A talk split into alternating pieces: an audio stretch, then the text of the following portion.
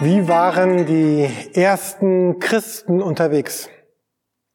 Ihre Zeiten damals waren ja auch alles andere als einfach.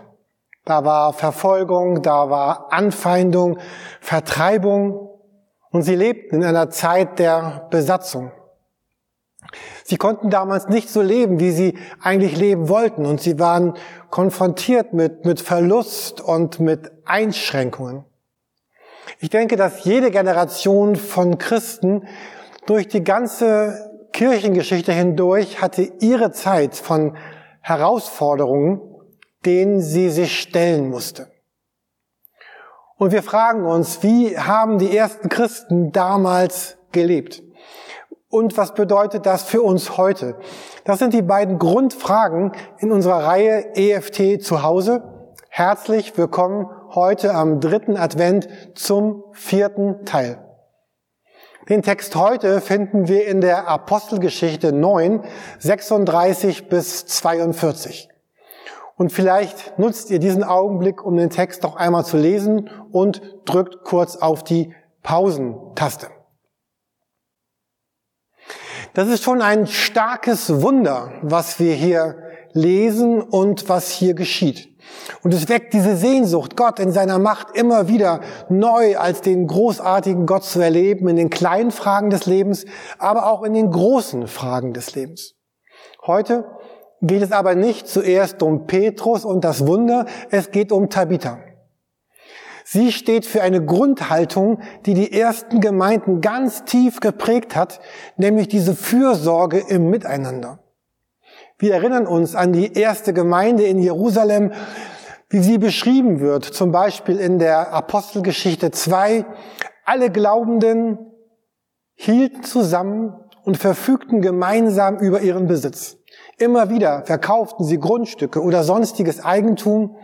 Sie verteilten den Erlös an alle Bedürftigen, je nachdem, wie viel jemand brauchte. Das war damals so ihre Grundhaltung. Es sind herausfordernde Zeiten und sie haben Jesus als den gesehen und erlebt, der sich sorgt, als den fürsorglichen Unterstützer ihres Lebens. Und in der letzten Predigt am Nikolaustag haben wir versucht, uns ein Bild so von Jesus vor Augen zu malen. Ein Bild des Jesus der aufsuchenden Liebe Gottes.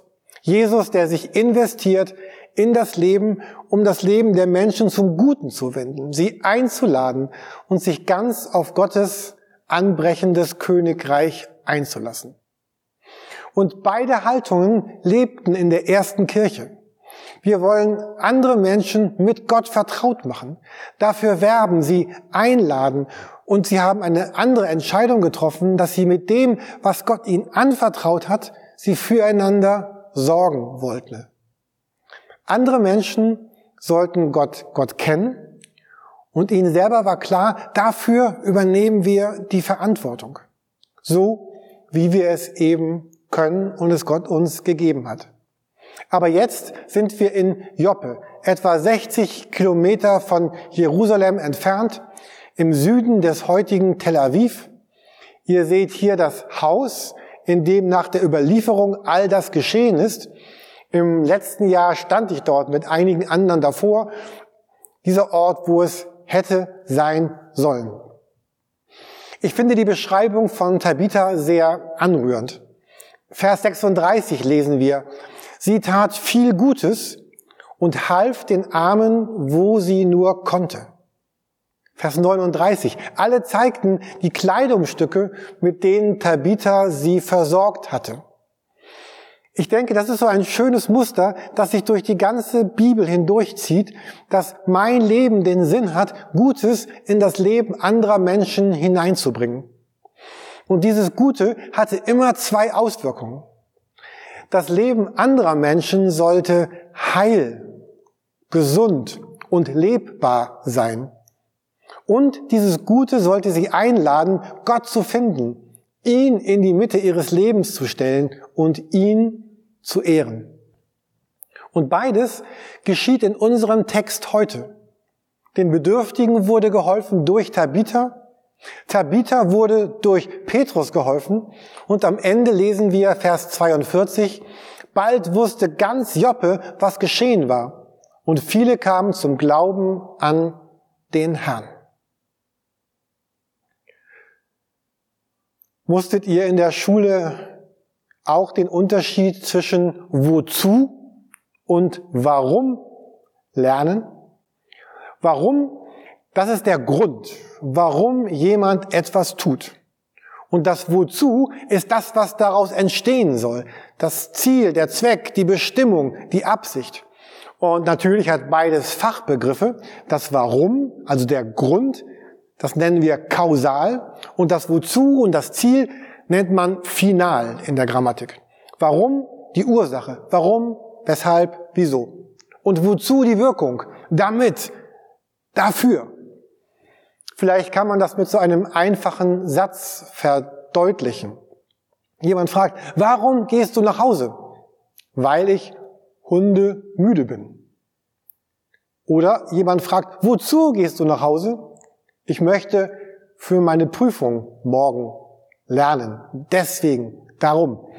Jetzt kann man sagen, naja gut, das ist vielleicht ein bisschen spitzfindig, oder? Im Alltag ist das doch nicht ganz so wichtig. Das ist eher relevant für Theoretiker oder spitzfindige Typen oder die zwei, drei Grammatikfans, die es überall gibt. Aber wenn wir diese beiden Fragen auf, auf Weihnachten anwenden, dann können wir zwei Fragen fragen. Zum einen, warum kam Jesus auf die Erde? Und die zweite Frage, wozu kam er? Das erste fragt nach dem Grund, nach seiner Motivation. Und das zweite fragt nach seiner Absicht. Was wollte er erreichen? Warum? Warum Weihnachten? Gottes Liebe treibt ihn zu seinen Geschöpfen, zu mir. Eine tiefe, eine, eine echte Liebe. Und wir werden am Heiligabend darüber sprechen. Nicht über die Liebe an sich, sondern dass Jesus dir sagt, ich liebe dich und deinen Nachbarn und deinen Freund und deinen Arbeitskollegen. Aber es gibt ein Wozu, ein Damit. 1. Petrus 2, Vers 9, der Text ist fast schon überschwänglich. Da schreibt Petrus, aber ihr seid ein ausgewähltes Geschlecht, eine königliche Priesterschaft, ein heiliges Volk, das Gott selbst gehört. Er hat euch aus der Finsternis in sein wunderbares Licht gerufen. Und jetzt kommt das Wozu damit ihr verkündigt, wie unübertrefflich er ist. Soli Deo Gloria. Allein Gott die Ehre. Mein Leben spricht davon, wie groß und wie schön und wie gewaltig und wie herrlich Gott ist. Er ist unübertrefflich. Er ist die Mitte von allem. Diesen Gott will ich selber kennen und anderen helfen, diesen Gott kennenzulernen, damit sie dann selber sagen, Soli Deo Gloria. Und noch einen meiner Lieblingsfinalen Bibeltexte. 2. Korinther 9, Vers 8. Auch wieder sehr überschwänglich. Und er hat die Macht, alle Gaben über euch auszuschütten, damit final, ihr nicht nur jederzeit genug für euch selbst habt, sondern auch noch anderen reichlich Gutes tun könnt. Was für ein Leben. Überschwänglich von Jesus geliebt und beschenkt und versorgt. Und dann selber daraus, aus dem heraus andere zu lieben, sie zu beschenken, sie zu versorgen. Mich und meine Fähigkeiten und, und mein Besitz zu investieren in das Leben anderer, in meine Gemeinde hinein, damit sie Kraft und, und Stärke hat, ein lebendiges, helles Licht in der Stadt für Menschen zu sein, die Jesus liebt. Als EFT haben wir unsere Grundwerte ja in diesen vier bekannten Begriffen formuliert.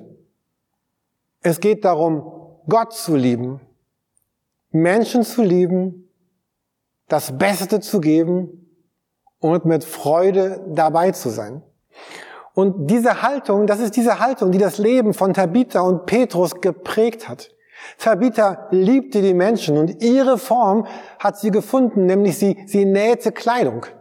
Und das ist nicht meine Form. Meine Form ist anders. Ihr werdet wahrscheinlich niemals von mir ein genähtes Kleidungsstück bekommen. Aber Tabitha liebte Jesus, sie liebte Menschen und sie gab mit Freude das Beste, was sie konnte, was ihr anvertraut war. Niemand hatte sie gedrängt, niemand hatte sie genötigt. Ich träume von einer Kirche, die gefüllt ist mit Menschen, die so denken, so lieben, so handeln und so geben. Warum? Weil wir geliebt sind. Und wozu? Damit Menschen Gott finden, die Ewigkeit mit ihm verbringen und selber Gottes Größe in unsere Welt hineintragen als gesunde und geheilte Menschen. Ihr findet in der Mediathek auf unserer Homepage eine PDF mit Gesprächsanregungen und der Link steht auch im Text unter diesem Video, zum Beispiel bei YouTube, um ins Gespräch zu kommen. Und jemand hatte diese Haltung, über die ich heute Morgen spreche, in der letzten Woche so beschrieben. Man darf jeden Tag seine Absicht erneuern, für Gott da zu sein. Man darf jeden Tag seine Absicht erneuern, für Gott da zu sein. Ich finde diesen Satz total schön. Er nimmt jeglichen Druck weg, du musst und du sollst und stellt gleichzeitig in den Raum, wie wichtig Gott mir ist. Und in diesem Sinn wünsche ich euch heute viel Gelassenheit und viel Freude und das Bewusstsein, Gott wirkt durch dich. Ich wünsche euch von Herzen eine gesegnete Adventszeit, ein, ein frohes Weihnachten, dass ihr durchdrungen werdet von Gottes Warum und von Gottes Wozu.